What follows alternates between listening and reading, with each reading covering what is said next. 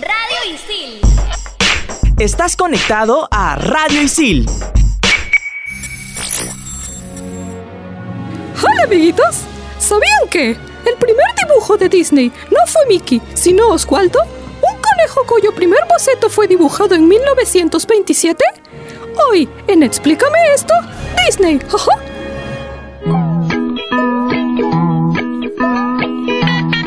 ¿Entendiste? Es decir, que se han apoderado de lo que creíamos creer y nos hacen creer que creíamos que los pensamientos que hemos tenido son pensamientos que creemos que creíamos. Exacto. Todo tiene una explicación, ¿o no? Aquí empieza. Explícame esto. Por Radio Isil. ¿Qué tal, gente? Están escuchando Explícame esto por Radio Isil. Mi nombre es Xiomara Villalaz, de Comunicación Integral, y estoy en cabina con... Mauricio Verder de Periodismo Deportivo. Claudia Caliciani de Comunicaciones. Y Julio Moreno de Marketing. ¿Cómo están chicos? Hoy día vamos a hablar de Disney y cómo empezar a hablar de ellos sin nombrar a Mickey Mouse. Personaje ícono. Claro, y Mickey, como bien escuchamos, no fue el primer boceto que creó Walt, sino que fue Osvaldo, el conejo con suerte, pero con un problema de derechos de autor con Universal, se quedan con los derechos de este personaje. Sin embargo, recién en el 2006 recuperan a Osvaldo para que debute en un videojuego en Epic Mickey en el 2010. Ahora, Mickey nace en 1928 con un cortometraje que fue el primero en ser con sonido, que se llama Steamboat Willie, si bien lo recuerdo. La voz y la personalidad y el carácter de Mickey Mouse fue dado por Walt Disney. Claro, y toda su apariencia, incluso que tenía estos zapatotes enormes y el dibujito súper chiquitito, las piernitas, daban esta idea de que en realidad pues era como un niño chiquito que se estaba poniendo los zapatos de su papá, ¿no? Claro, esa era la idea de Walt desde el comienzo. Y en varias partes del mundo, dada la popularidad de Mickey, le han querido sacar un montón de versiones y copias, pero la más achorada ha sido la que sacaron en Palestina en un programa de televisión, Pioneros del Mañana. Este personaje idéntico se llama Farfur. Ojo. Era una copia total de Mickey, no era que habían adaptado un personaje o se habían basado en Mickey para hacer a Farfur. No, era la copia malayaza de Mickey porque era Mickey Mouse, pero que hablaba árabe y bueno, trataba de lavarle el cerebro a los niños Claro, con diciéndole... mensajes subliminales. Se malearon. Claro, de vamos a rezar a la Meca, ¿no? sí, vamos a dominar el mundo. Claro, y me parece que incluso uno de los soldados en su episodio cuando va a cerrar, lo apunta con un arma y muere Mickey y una niña toda tétrica sale y dice, bueno, él ha muerto defendiendo a la tierra, ¿no? Porque los malos son asesinos de niños, ¿no? Exacto. Súper, súper creepy. Disney es una empresa que mueve millones de dólares y que tiene como Mickey a su imagen principal. Pero realmente la empresa en sí fue fundada el 16 de octubre de 1923 por los hermanos Walt y Roy Disney. Yo no sabía que Walt había tenido un hermano, la verdad. Pero ellos fundan esta, esta compañía, le llaman Disney Brothers Cartoon Studios y empiezan a lanzar sus diversos cortometrajes, ¿no? Ellos lanzan una serie que se llama Sinfonías Tontas y gracias a eso, en 1932, la Academia de Artes y Ciencias Cinematográficas crea la categoría a mejor cortometraje animado y le otorga a Walt Disney un Oscar que viene a ser el primero de su carrera. Por Flowers and Trees, si no... Ajá, luego de eso se van presentando diversos, diversos cortometrajes, algunos son muy buenos, otros son muy malos. Disney como empresa pasa por una etapa un poco baja que coincide con la Segunda Guerra Mundial. Durante esta época tuvieron los estrenos de Pinocho, de Blancanieves y Fantasía. Claro, de hecho, Pinocho fue un fracaso para la empresa en principio, ¿no? Sí, pero luego, luego repunta cuando saca a Dumbo, cuando saca a Bambi y luego ya las diferentes películas. Hasta que en 1995 Disney lanza Toy Story, que es la primera cinta animada completamente con efectos digitales en la historia del cine, que es un boom. Y luego ya va en ascenso, va comprando diferentes canales, compra ESPN, hace alianzas con Toy Animation para lanzar la película de Dragon Ball Z, que fue horrible. Claro. Para más información pueden eh, escuchar nuestro programa de Dragon Ball Z, de Dragon Ball en general. Está muy bueno. Buenísimo. En el 2003 Disney también compra lo que es Power Rangers, se alía con Pixar y compra Pixar por 7.400 millones de dólares. Un sencillo. Compra Marvel por 4 mil millones de dólares en el 2009 y luego ya empieza a repuntar lanzando los diferentes canales de Disney. Luego compra Lucasfilm, por eso que ahora todas las franquicias de. Star Wars, Indiana Jones son de Disney. Y también lanza su plataforma de streaming que es Disney+.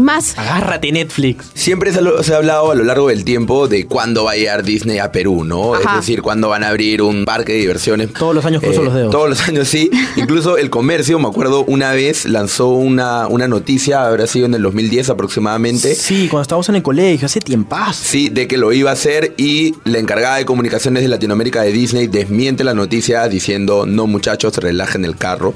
Pero según gestión, tener un Disneyland en Perú podría costar más de mil millones de dólares. ¿Sabes cuántos pollos a la brasa son esos? No, ¿cuántos? ¿Sabes cuántas, ¿sabes cuántas botellas de chela son eso?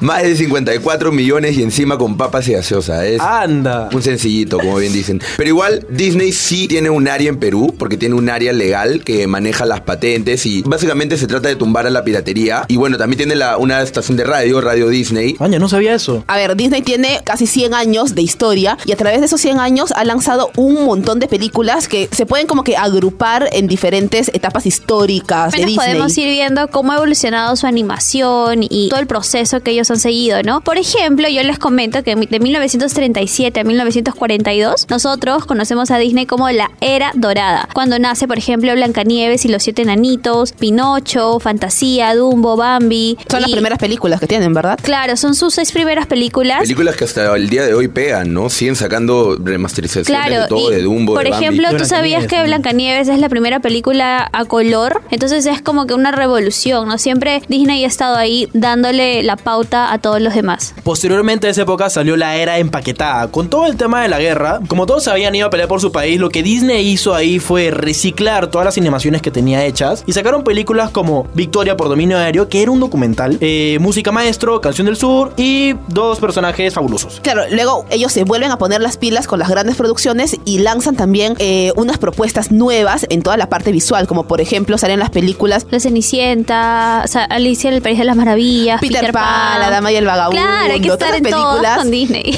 que ahora, ahora también le están sacando nuevas adaptaciones. Después de eso viene la era de bronce, o más bien dicho, era oscura o declive de Disney. ¿Por qué? Porque se caracteriza por evitar usar cuentos clásicos. Estamos hablando de Robin Hood, de Winnie the Pooh, de The Great Mouse Detective, por encima de todo, ¿no? Claro, y después de esto vuelve Disney con todo el punche de 1989, más o menos casi antes del 2000, y llega, por ejemplo, con La Sirenita, con La Bella y la Bestia, con Aladdin, con El Rey León, con Pocahontas, ¿no? Y como Disney no estaba feliz con su éxito, sale la era del post-renacimiento, o también llamada Segunda Era Oscura, donde por los temas sacaron Dinosaurio, Las locuras del emperador, Lilo y Stitch, Bolt, entre otras películas. Y luego ya sale una era ya de resurgimiento, que es el Disney de ahora, como películas como La Princesa y el Sapo, Enredados, Zootopia, Moana, Coco y esas cosas que... Esas cosas que se, que se estrenan ahora y que no he visto ninguna, Claro. pero las tengo en mi lista Bueno, todavía. Disney, en 1939, Disney recoge un premio honorífico por Blancanieves y los Siete Enanitos, como bien mencionamos, el primer largometraje de animación sonoro y en color, y que también lo vuelve a obtener en 1996 con Toy Story.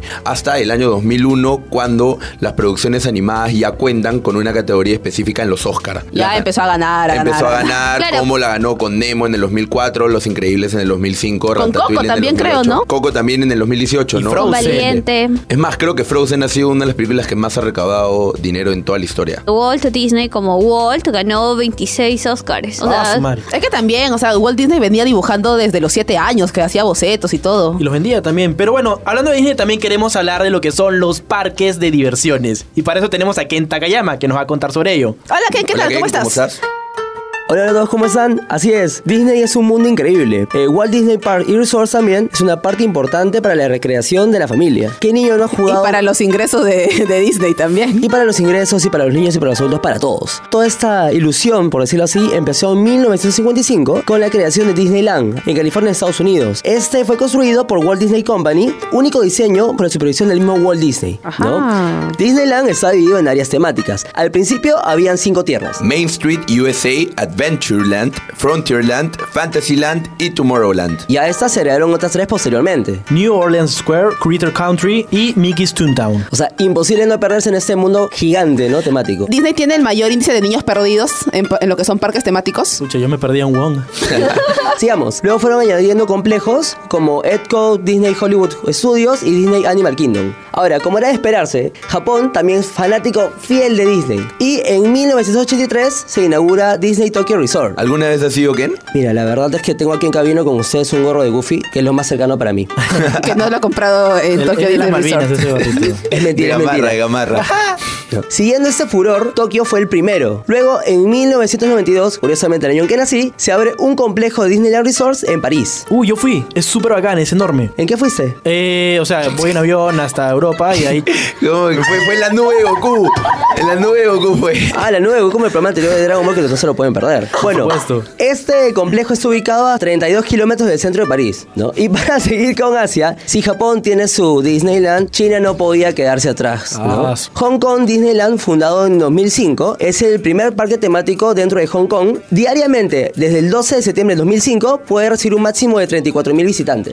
Nos sacan el juego 34.000 por 80 dólares cada entrada aproximadamente. Voy a crear mi parque temático de, de algo, lo crearé, pero lo voy a crear. chelas, De yo te acompaño. Ah, buscamos inversionistas. Pero dentro de la misma China, en Shanghái, en el año 2016 también se fundó este Disneyland Resort. Es un espacio pequeño de 963 hectáreas. ¿Eso qué cosa quiere decir? Que es tres veces más grande que en Hong Kong Disneyland. Dentro de este eh, resort hay un centro comercial con cielo abierto que se llama Disney Town. Hay dos hoteles temáticos y muchas cosas más. Los dejo porque voy a tomar mi viaje a Florida para irme en un crucero de Disney. Conmigo eso es todo por el día de hoy. Soy Kenta Kayama Hotelería y me encuentran en arroba Pekentucky. Bueno, que puede, puede. Gracias, Ken. Chao, chao, sayonara. Chao, Ken, gracias. Muy bien, amiguitos. Volvemos en el siguiente bloque, aquí, en Explícame esto, por Radio Isil. Explícame esto por Radio Isil.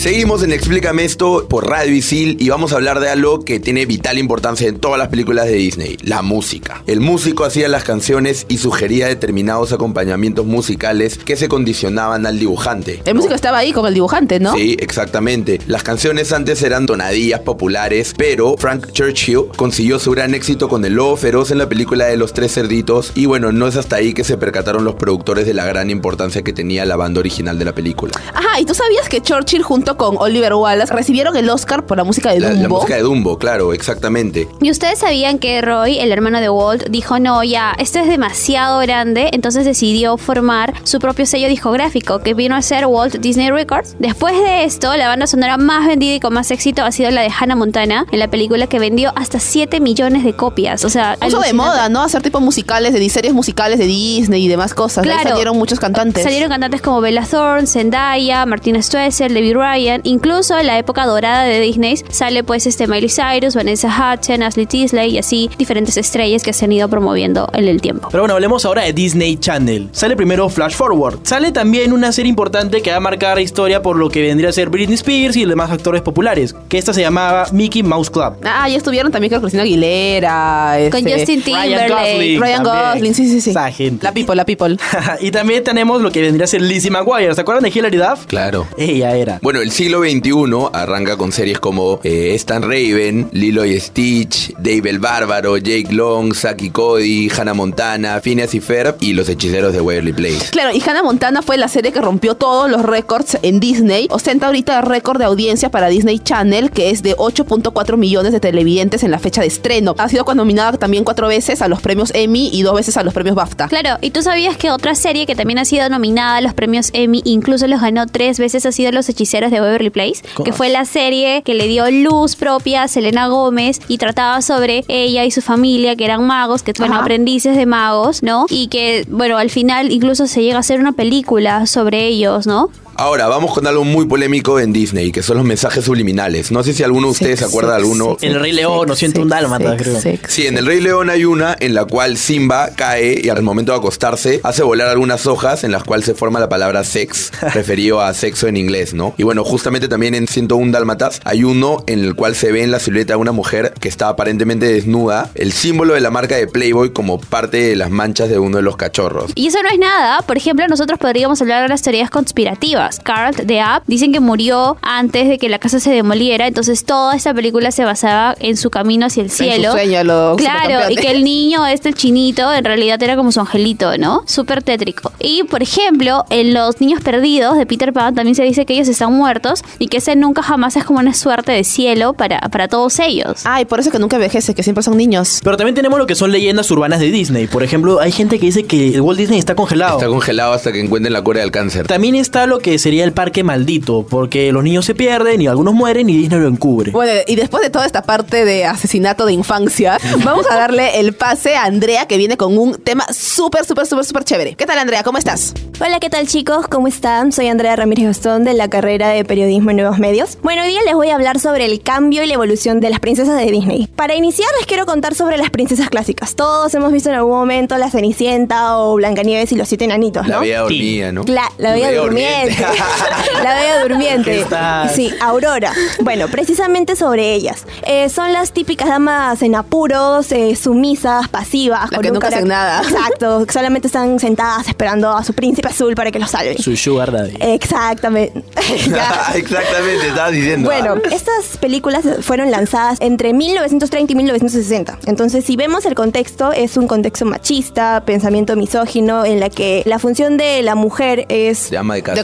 Exactamente. básicamente. Y bueno, con este público machista, estas princesas son una representación clara de ello. Pero vemos que hay una transformación, un cambio un tanto brutal con Ariel. Si bien es cierto... Sirenita. Exacto. Si bien es cierto, aún seguimos perpetuando estereotipos de la mujer, del típico amor romántico, Ajá. pero sí vemos que Ariel es una mujer aventurera, eh, rechaza las normas tradicionales que su padre le impone. Se zurra en lo que su padre le dice. Exactamente. Entonces ya vemos un cambio un tanto más notorio. Un carácter más fuerte. Exacto. Vemos decaer todo esto con Jazmín, Pocahontas y Mulan. Esas tres princesas no son de origen europeo. Jazmín es de origen árabe, Pocahontas es una princesa nativa norteamericana y Mulan, bueno, es una princesa asiática, ¿no? Y luego se introducen también las princesas de las minorías étnicas, ¿no? Como por ejemplo Esmeralda, que es una gitana, y Tiana, que es una mujer afroamericana. Exacto, inclusive Tiana es la primera princesa afroamericana. Y bueno, para concluir, quiero nombrar a Elsa, ya que esta película no va sobre la princesa que tiene problemas de matrimonio y tiene un problema amoroso, sino conflictos con sí misma acerca de su seguridad y autoaceptación. Muchas gracias por esta información, Andrea. ¿Cómo te podemos encontrar en Instagram? En ARG La Madrid. Muy bien, amiguitos. Volvemos en el siguiente bloque, aquí en Explícame esto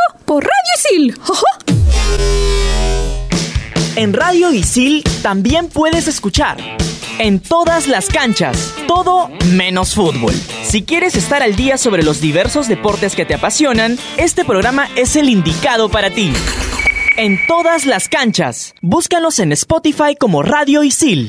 Explícame esto por Radio Isil. ¿Cuál es su nombre y qué carrera estudias? Hola, yo soy Andrea y estudio comunicaciones. ¿Cuál es tu personaje favorito de Disney? Bueno, uno de los personajes casi recientes es Moana, eh, que te enseña a cuidar eh, tu entorno, tu hábitat, ¿no? Podemos ver que en la película atraviesan por un problema ecológico, ya que se quedan sin lo que es este su sustento alimenticio del día a día. Entonces Moana es considerada una guerrera que te enseña sobre todo casos de, de la vida real, por ejemplo la sobrepesca, podemos hablar también acerca de, de la contaminación o de lo que hace el ser humano que afecta la ecología o nuestro hábitat.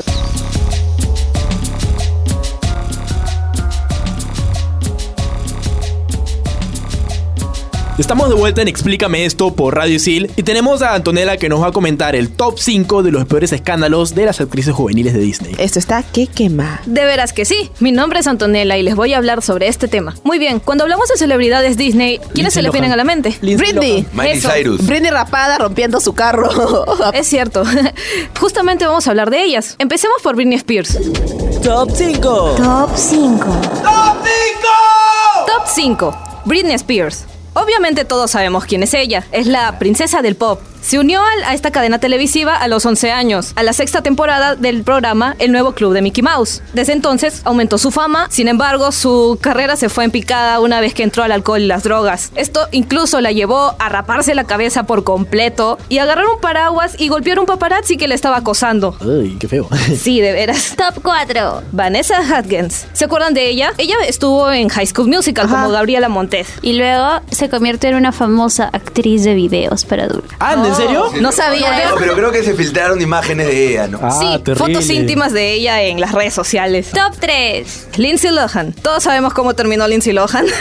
la protagonista de Juego de Gemelas y otras comedias adolescentes fue obteniendo fama hasta convertirse en una de las actrices más importantes de la época, pero las drogas, como siempre, la llevaron hasta abajo. Top 2. Demi Lovato. Ella fue la protagonista de la película Camp Rock y de la serie Sunny entre estrellas. Ella se volvió popular gracias a Disney, pero su popularidad disminuyó debido a sus problemas con las No drogas. me digas, drogas, de nuevo. Exacto. Ella tuvo problemas tipo con bulimia, anorexia, Depresión todos también. los Tuvo desórdenes alimenticios. Incluso inicios de bipolaridad. ¿Y quién se lleva el premio de la maldición Disney? Top 1. Miley Cyrus. Ella se volvió famosa gracias a su serie Hannah Montana. Descendió debido a sus problemas también con drogas, sobre todo con la marihuana. Sin embargo, Cuando rompió con eh, el hermano, Liam, no sé cuántos gemelos. Liam, ¿no? El esposo Liam. de- Este mismo. Liam, ella se ha ido recuperando. ella ahora está casada con Sí, él. se vuelve, sí, sí, sí. Antonella, muchísimas gracias. Eh, cuéntanos, ¿cómo te seguimos en las redes? Bueno, me pueden seguir como Medicensal, arroba Medicensal. Solo publico dibujos.